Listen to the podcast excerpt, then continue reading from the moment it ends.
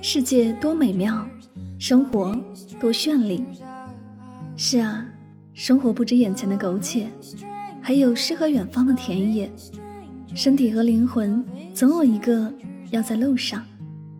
关注柠檬香香，用声音带你去旅行。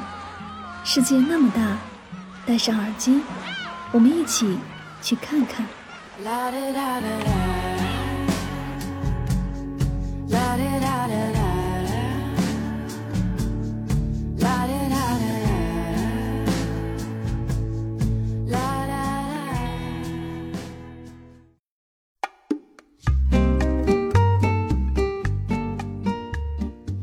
世界那么大，我想去看看。欢迎收听《带上耳朵去旅行》，我是主播柠檬香香。今天的节目，让我们一起走进西班牙的声音世界吧。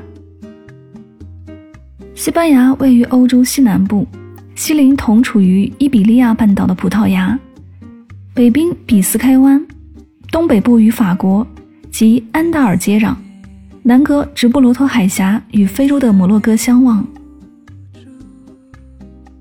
西班牙很多旅行路线的起点都是巴塞罗那，它不仅是西班牙的第二大城市，也是地球上最酷的地方之一。巴塞罗那明媚的地中海风情和典型的欧洲都市风貌完美的融为一体。从哥特风格到高迪，这座城市迸发着艺术和建筑的激情。圣家族大教堂，圣家族大教堂是巴塞罗那甚至西班牙极负盛名的观光胜地和地标。建造始于1882年，1883年由年仅三十一岁的建筑天才高迪接手成为总建筑师，直至1926年因车祸去世。这座教堂可谓是他一生心血的结晶。教堂内部更是别有洞天，在这里你更可以感觉到圣家族大教堂建筑风格的前卫。这是一个以自然为主题元素的大教堂。步入其中，仿佛进入了一片茂盛的热带雨林。形似棕榈树的石柱拔地而起，柱子上雕刻了如树干一般的关节，树顶的叶子和花朵缀满了天花板。阳光透过形状各异的彩色的琉璃窗洒下，投影在地面上，斑驳陆离。整个教堂变换着奇特的光芒，让人惊叹不已。坐落在巴塞罗那佩拉达山上的古埃尔公园是高迪设计的一个世外桃源，它以独具一格的环境艺术被联合国科教文组织认定为世界文化遗产。在这里呢，高迪的艺术趣味和建筑风格得以淋漓尽致的发挥，无论是空间形态还是光影色彩，从整体到细节都做得美轮美奂。除了各种形态迥异的建筑外，还有用各种碎的彩色马赛克拼成的各种动物造型，例如大门处的五彩缤纷的大蜥蜴，自大门中心划出一条轴线，沿轴线两侧布列建筑，而大门两侧的建筑给人的感觉非常活泼，色彩也十分绚丽。其平面呈椭圆形，有着砖砌的穹顶，外墙皆以当地碎石和彩色马赛克砌成。在巴塞罗那市中心著名的不和谐街区，你会看到很多外形奇怪的公寓楼，米拉之家就是其中一栋。它是建筑大师安东尼奥·高迪的杰作之一。一九八四年，米拉之家因其突出的艺术和历史价值，被联合国教科文组织选为世界文化遗产。这栋建筑建于一九零六年至一九一零年间。当时，富豪米拉先生请高迪为他和他的妻子设计一栋公寓。米拉之家占地一千三百二十三平方米，共有六层住宅、一层阁楼、一个地下停车场。米拉之家又被称为采石场。不规则的墙面和平台戴头盔的士兵造型的烟囱是它著名的标志。这栋楼的波浪形的外观是由白色的石材砌筑的外墙。扭曲回绕的铁条和铁板构成的阳台栏杆和宽大的窗户组成。投资在巴塞罗那的建筑与美食的双重盛宴后，坐火车沿着海岸线南下到瓦伦西亚去品尝西班牙海鲜饭，投入当地迷人的夜生活，并探索艺术与科学城这个二十一世纪的奇观。艺术科学城建于瓦伦西亚托利亚河干涸的河床上，整个建筑群包括天文馆、菲利普王子科学宫、艺术宫、海洋公园、植物园等。灵感来源于鲨鱼骨架的设计，也让艺术与科学城成为现代建筑的杰出典范之一。由瓦伦西亚本地建筑师圣地亚哥·卡拉特拉瓦设计。建筑始于1996年，占地面积35万平方米。这组造型奇异、绝美的建筑，气势磅礴地从北向南一字排开，而大面积的水面面积更是神妙之笔，让这些建筑仿佛是漂浮在海洋中的梦幻之岛。瓦伦西亚天文馆是在1998年完成的第一个建筑物，形似漂浮在水中的巨大眼球。天文馆的玻璃幕墙有液压升降机运作，就像是一张一合的眼睑，有“智慧之眼”之称。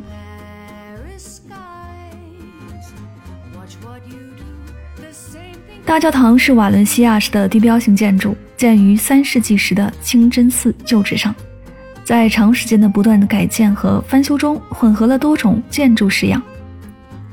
从三个入口，你就可以看到明显的差异。新罗马式的正门，巴洛克式的南侧宫门，也是最古老的大门。还有西哥特式的一个北侧使徒门，使徒门上有着十二使徒的雕刻，但是损坏很严重。由正门进入后，右手侧是圣杯礼拜堂，其中摆放着据说是耶稣在最后的晚餐中使用过的餐具。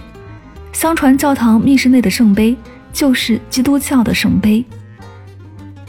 在欧洲，所谓圣杯的有两百多个。世界上大多数基督教历史学家认为，所有的证据都指向在所有所谓的圣杯中，瓦伦西亚圣杯最有可能是最后的晚餐使用的正宗圣杯。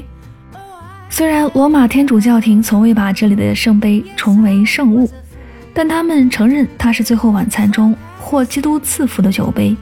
在圣劳伦斯把它送到西班牙之前，曾为教皇们使用。首都马德里有着难以抵挡的街头活力和可爱的广场，也是地球上美术馆最集中的地区之一。马德里是一座由人类无限活力与西班牙奇特激情融合而成的奇迹之城。这个诱人的地方传达着一条简单的信息：这座城市懂生活。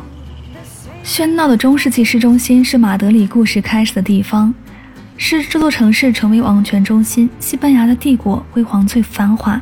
也是马德里建筑最有意思的地方，有许多高档的用餐和购物场所可以探索。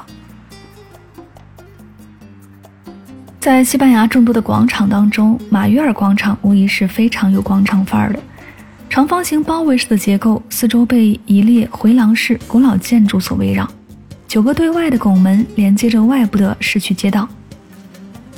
回廊内露天茶座、纪念品店林立，非常适合闲逛休息。如果细细品味，会发现这座广场仿佛散发着难以穷尽的魅力。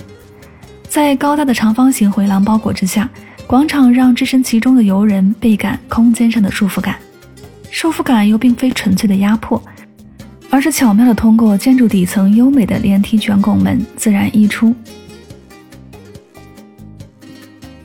阿尔卡拉门建于1788年，由卡洛斯三世下令修建。萨巴蒂尼为设计师，用以纪念马德里最杰出的市长卡洛斯三世。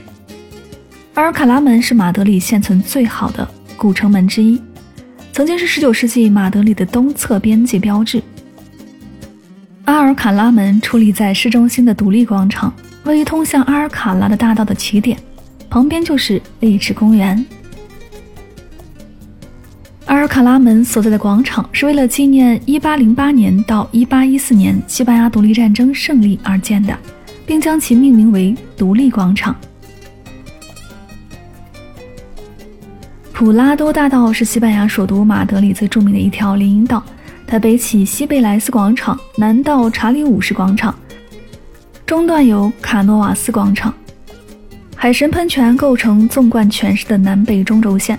这条宽阔的林荫大道是马德里的地标，也是重要的文化与旅游中心，连接着马德里最重要的三个博物馆。这一片被称为马德里艺术金三角。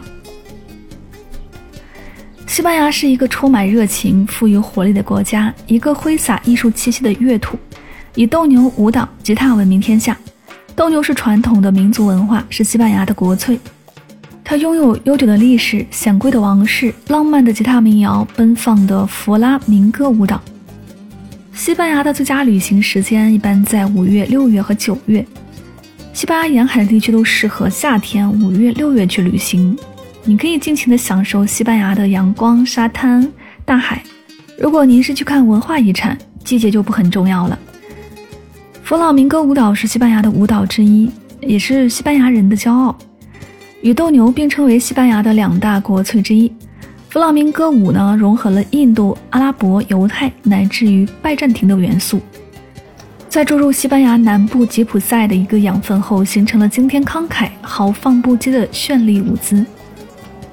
来到西班牙呢，你绝对不能错过的就是百年老店。西班牙萨拉曼加古城百年老店，店内保持了上个世纪的装修风格，红色的砖质墙壁，年代感十足的老相片和上个世纪的老电话、电话机和老的物件，让在这里用餐的食客呢有一种穿越感啊。二十世纪的时候是这个小店的巅峰时期，不少著名的美食家都是这里的老顾客。西班牙的吃是毫无预感的，从早到晚随时发生。美食与美酒似乎是生活在这个国度的人们最基本的打招呼方式。他们在菜市场或路边小店随意的吃东西，吃早餐。中午的时分呢，就饮着啤酒，在户外的阳光下吃着三明治，去作为一个轻松的甜点。伊比利亚火腿是世界级的美食，选料非常的讲究，用山地散养，而且。只喂食地中海橡果的一个黑猪制成的火腿，风味独特，可以直接生吃。上好的火腿配面包，再饮一杯西班牙红酒，是体验西班牙美食的最佳方式。西班牙还给火腿分级，一只最好的伊比利亚火腿可以卖到将近五百欧元一公斤。把生活当做一场节日来过的地方不多，当你遇上的狂欢节或者。当弗拉明戈舞娘用表演触动你灵魂深处的那一刻，没准你都能感受到这一点了。无论发生在何时，你都会发现自己正在点头赞同。这就是西班牙。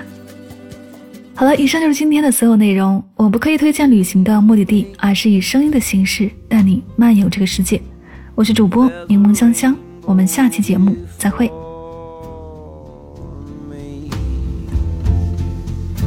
Skies above can't be stormy.